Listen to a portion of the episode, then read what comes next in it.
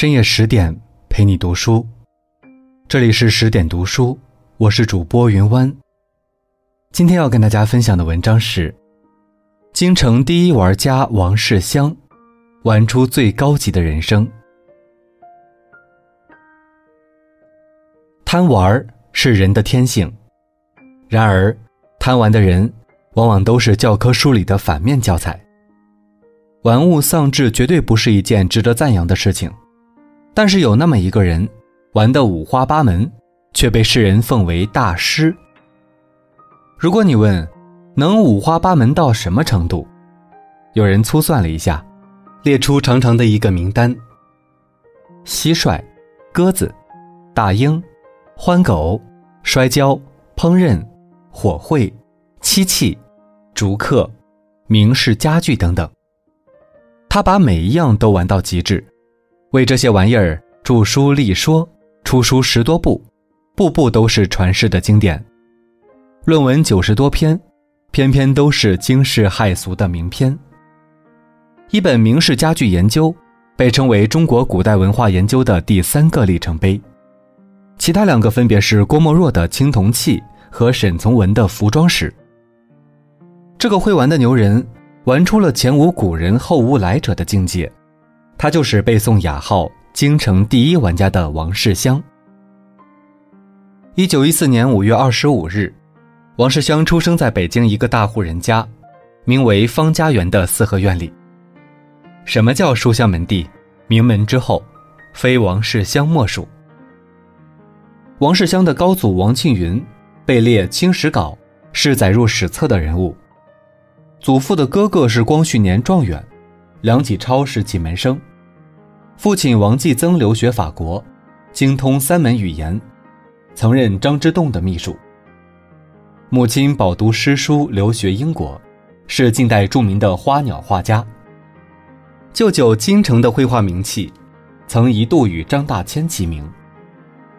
哥哥王世荣是大人喜爱的类型，礼貌安稳，品学兼优，而他是让大人头疼的一类孩子。到舅舅家做客。舅舅笑着说：“捅马蜂窝的来了。”不幸的是，哥哥十岁那年因病去世，剩下他一个独子，母亲难免溺爱。只要不是有害身体健康的事，凡事由着他的性子来。王世襄天性爱玩，十来岁的时候开始养鸽子、养蛐蛐，买不到的就到郊区坟地里捉。隆冬腊月，万物不生。而这位玩家的身边，蝈蝈、油葫芦虫鸣不断。由于冬天的鸣虫一般养在葫芦里，因此他对葫芦又产生了兴趣。王世襄开始跟懂行的人学种葫芦。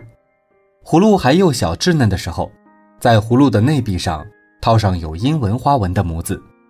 等葫芦稍长大一点，把模子去掉，一种带文字花纹的葫芦生长成型，真可谓巧夺天工。十六七岁玩的更野了，跟着清代善扑营的人学摔跤，学熬鹰猎兔，训狗捉獾。用王世襄自己的话说：“由于上述种种，我舔得玩家之名。”有人说，大忙人往往是最快乐的人，因为他没时间去想自己快不快乐。这句话用在王世襄的身上再恰当不过了。在这位玩家的爱好中。有一个之最，他笑称为吃剩饭、踩狗屎，那就是养鸽子。因为养鸽子的人贪恋放鸽子、喂鸽子的事儿，常常自己都顾不上吃饭，到家吃两口剩饭又出门了。养鸽子的人出门不看地，他往天上望，远远听到鸽哨的声音，简直就是一种享受。因此，养鸽子的人常常踩到狗屎。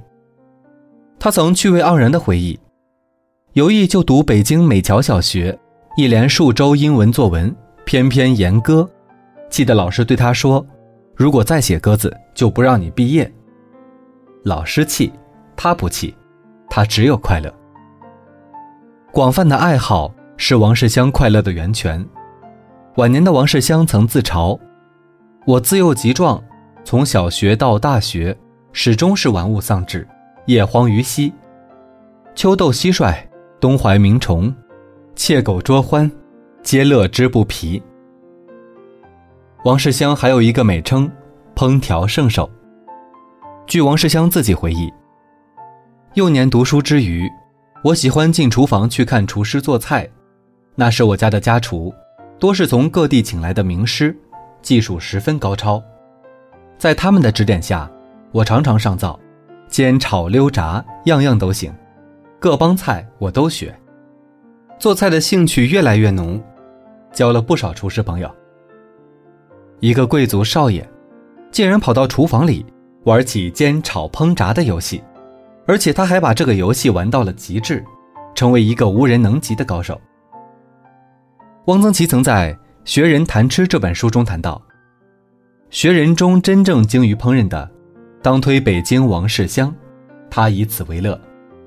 有时候，朋友请他去家里做几个菜，主料、配料、酱油、黄酒，都是自己带去。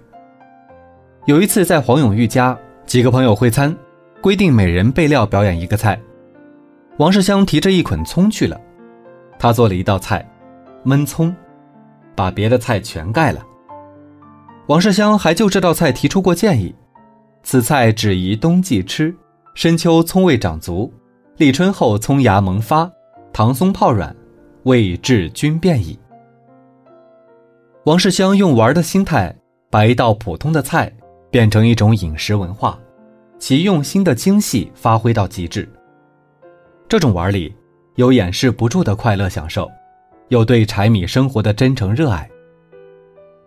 一九三六年，王世襄在燕京大学国文系，用他自己的话说：“别的同学都没有我基础好，我成了尖子。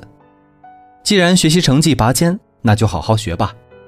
如果那样，就不是这位玩家的风格了。”因为成绩优异，不用在学习上下功夫，他腾出时间来还是一个字：玩。课堂之上，王世襄经常一手架着鹰，怀里揣着蝈蝈，常常惹得同学们哄堂大笑，把老师气得火冒三丈。在老师眼中，他就是一个不务正业的纨绔子弟。直到毕业时，交出厚厚的四十万字毕业论文，《中国画论研究先秦至宋》。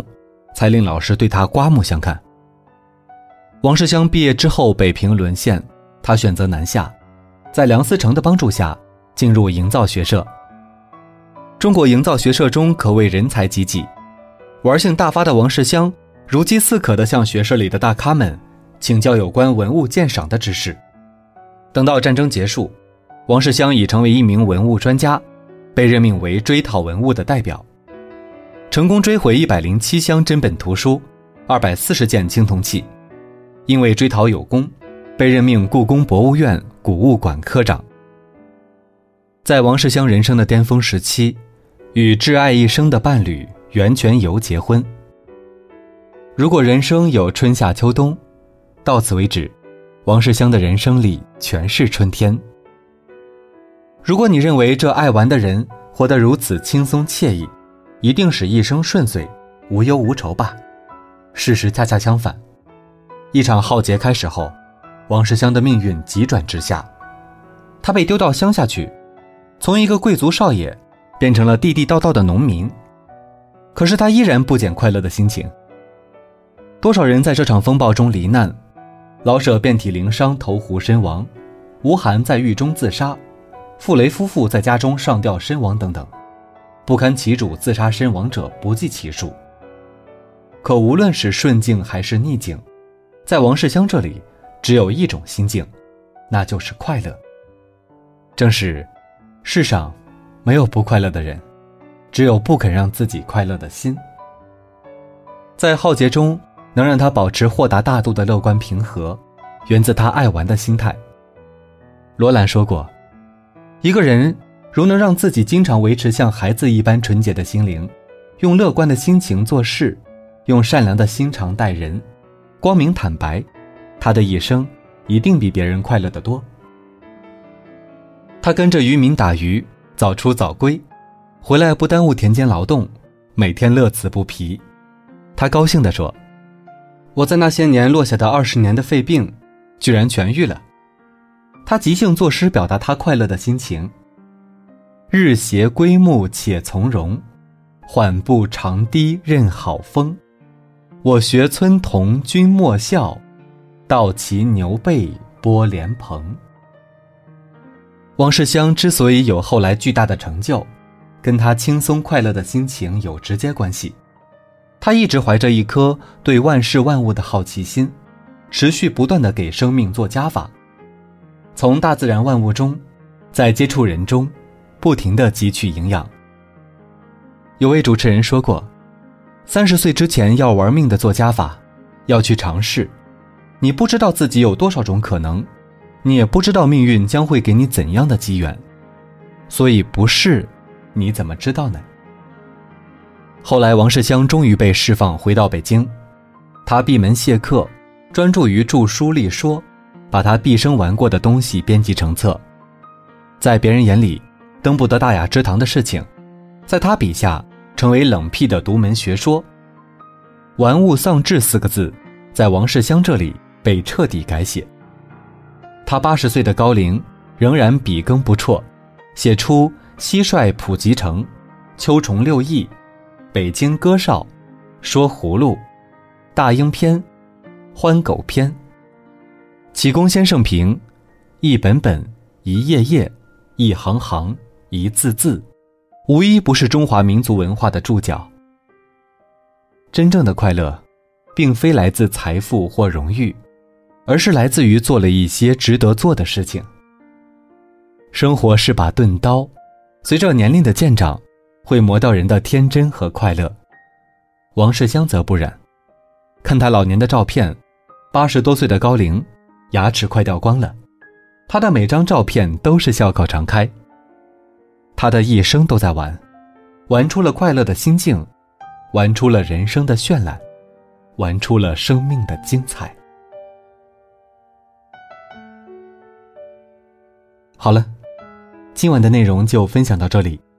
更多美文，请继续关注十点读书，也欢迎把我们推荐给你的朋友和家人，一起在阅读里成为更好的自己。我是云湾，祝你晚安。好梦。